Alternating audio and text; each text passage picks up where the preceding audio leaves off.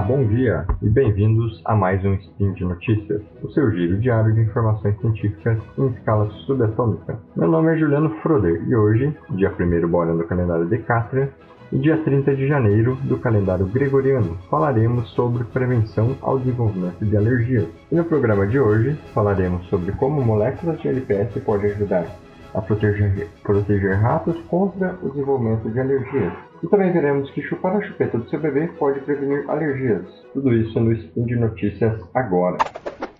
Speed Notícias.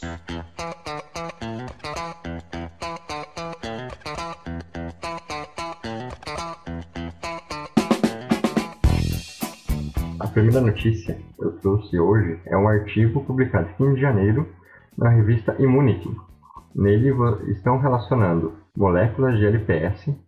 Essas moléculas em questão são lipopolissacarídeos que estão relacionados, estão presentes em bactérias gram-negativas. Essas bactérias em questão é muito comum no ambiente, por exemplo, mas também tem algumas bactérias gram-negativas patogênicas. E LPS é um, é um lipopolissacarídeo que está presente nesse tipo de bactéria. Esse LPS em questão foi associado junto com ácaros e inalados por efeito uma inalação nos, em ratos. Esse experimento em questão foram feitos utilizando ratos jovens e ratos adultos. Em um primeiro momento, em a primeira parte do trabalho, usaram ratos jovens, usaram dois tipos de concentrações de LPS, uma alta quantidade e uma baixa quantidade. E no ratos jovens, ratos mais novos, a baixa quantidade, ainda dessa forma, o rato desenvolveu um tipo de resposta imune, uma resposta imune chamada de T-helper 2, muito específica contra a alergias, que está muito relacionado à alergia. Já quando você tem no trabalho, quando você tem uma alta concentração de LPS, você vai ter uma outro tipo de resposta. É, a partir disso, a associação então entre ácaros e LPS com alta quantidade em ratos jovens fez com que a resposta T-helper 2, que é uma resposta imune específica para alergias não fosse à frente. E nesses ratos foi desenvolvida uma resposta T-helper 1, que fez com que os ratos não adquirissem ou diminuísse a possibilidade de adquirir um tipo de alergia, agora ou no futuro. Além disso, continuando o trabalho, ratos mais, mais velhos, nesse caso, apenas uma pequena quantidade de LPS já fez com que a resposta se Helper 2 não fosse à frente, ou seja, não teria essa resposta. Lembrando que essa resposta é muito relacionada tanto a alergias quanto a respostas imunes contra eumintos, por exemplo.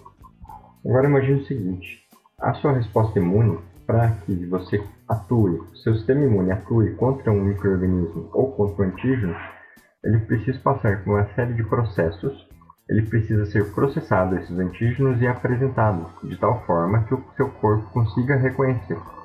E a forma que ele reconhece, o que tiver relacionado a esse antígeno em questão, é o ambiente que esse antígeno vai ser inserido, dependendo do tipo de citocinas do ambiente, você vai gerar uma resposta imune. E essa resposta imune pode ser, por exemplo, uma helper 2, que é uma subpopulação de um tipo de célula é, do sistema imune. E se esse padrão de resposta prevalecer, você tem altas chances de desenvolver um tipo de alergia, uma reação de hipersensibilidade tipo 1, como é conhecido. Assim, esse trabalho mostrou que uma alta associação de LPS, que está presente em bactérias, ajuda ao microorganismo em contato também com ácaros, pois os ácaros podem desenvolver reações alérgicas inalatórias, a diminuir o padrão de resposta, a diferenciar o padrão de resposta.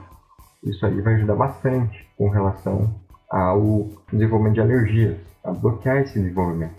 Além disso, isso também demonstra que algumas reações alérgicas nas vias aéreas se desenvolvem mais na infância do que na vida adulta. É, isso é corroborado pelo trabalho que mostra que a quantidade de LPS na vida adulta para que você tenha um padrão de resposta de helper 1 é muito menor do que, do que quando criança. Isso devido à quantidade de LPS, que é quanto maior a quantidade de LPS, maior a quantidade de micro-organismos que você vai entrar em contato.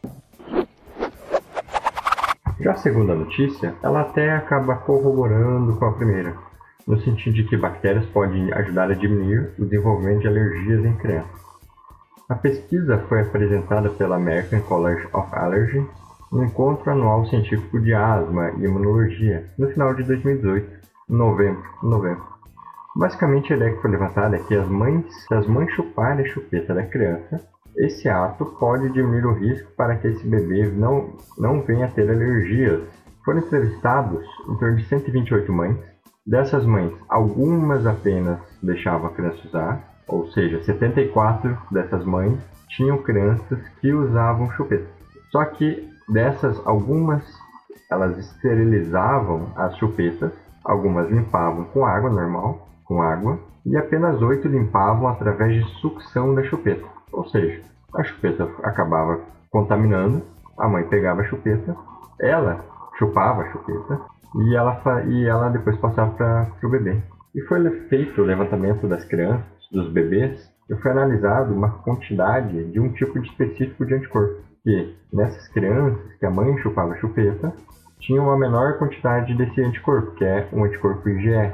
Esse anticorpo em questão, ele é produzido através de um tipo de célula, é estimulado pela aquela célula T helper 2 que eu comentei no outro, outra notícia. Desse modo, então, uma quantidade, quando as mães pegavam a chupeta e passavam para os seus filhos, essa quantidade de anticorpo específico de alergias estava diminuindo nas crianças. Lembrando que, o, né, que esse anticorpo está relacionado a essas alergias. Então, os autores acreditam que a passagem de micro-organismos da mãe para a criança pode ajudar a gerar uma resposta imune que não apresenta altos níveis de IgE, que é o anticorpo, esse anticorpo específico. Mas isso aí seria um indício de que, quando uma criança entra em contato com micro-organismos não patogênicos até no começo da infância, ela tem a possibilidade, ela tem a probabilidade de desenvolver menos tipos de alergias do que uma criança que não entra em contato com outros tipos de micro-organismos.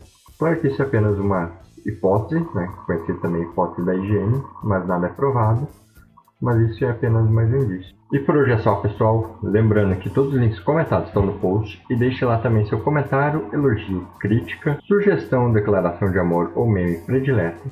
Lembro ainda que esse podcast só é possível acontecer por conta do seu apoio no patronato do SciCast, tanto no Patreon quanto no Padrim. Um grande abraço e até amanhã.